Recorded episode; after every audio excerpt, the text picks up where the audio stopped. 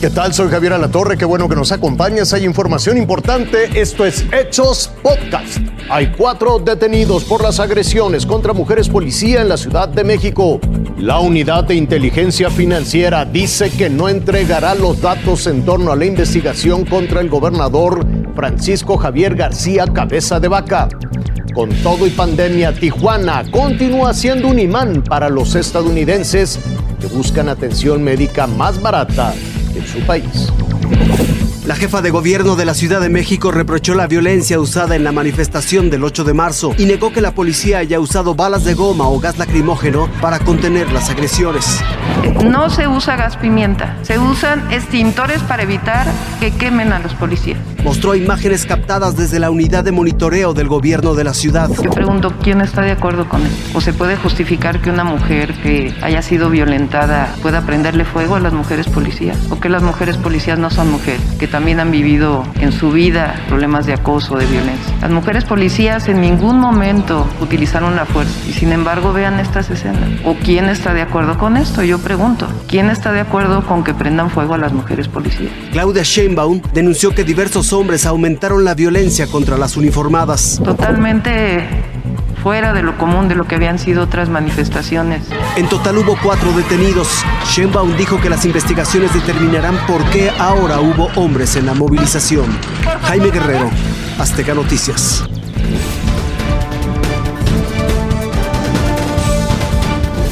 El proceso de desafuero en contra del gobernador de Tamaulipas causa revuelo en San Lázaro. Y es que los titulares de la Unidad de Inteligencia Financiera Santiago Nieto y de investigación de operaciones con recursos de procedencia ilícita de la Fiscalía General Mauro Jiménez se negaron a revelar información a los diputados de la Comisión de Transparencia, como lo pidió Morena, sobre las investigaciones en contra del gobernador Francisco Javier García Cabeza de Vaca, que hoy lo tienen en proceso de desafuero en la Cámara de Diputados. En privado, los funcionarios informaron que la ventanilla no era esa, sino la sección instructora. El compañero Santiago Nieto y el compañero Mauro Jiménez, representante de la Fiscalía, argumentaron que para no afectar el debido proceso estarían en espera de que la sección instructora de la Cámara de Diputados les convocara y les llamara para informar con relación a los procesos de investigación. Entonces se reservaron toda información, acudieron como un acto de atención a la Comisión de Transparencia Anticorrupción. Pero en Morena no quitan el dedo del renglón en que se haga público el contenido de las acusaciones. Lo que se tapa los tres días apesta es mejor hacerlo público, manifestarlo abiertamente y que se despeje cualquier duda de que pudiera haber una persecución política o un linchamiento en contra de esta persona. Entre algunos políticos se prendieron focos de alerta. A mí lo que me preocuparía es de que se, se utilice eh, a la Cámara de Diputados en lo que nos, nos, corresponde para ir más allá de lo que deberíamos de estar respetando, que es el debido proceso. En tanto, la sección instructora sigue el proceso de desafuero en contra del gobernador de Tamaulipas. Maxi Peláez, Azteca Noticias.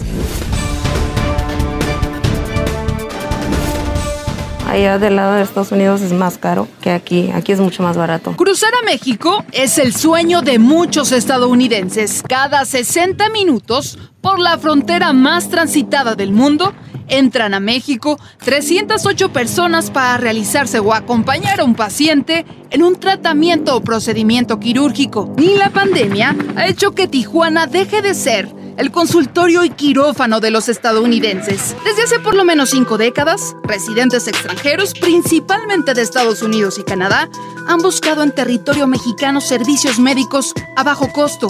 Los pacientes se ahorran del 30 al 70%. Con el turismo médico también se beneficia la industria farmacéutica. Don Julián tiene 50 años surtiendo de medicamentos a los visitantes.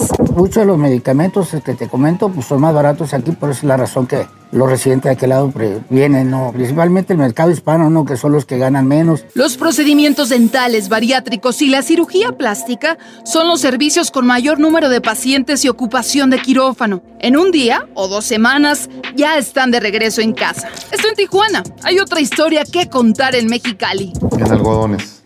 Algodones es la ciudad mundial del dentista. En Baja California, Alicia Gutiérrez, Azteca Noticias. Lo invito a que siga con nosotros mañana con detalles de más información que justo ahora está en desarrollo.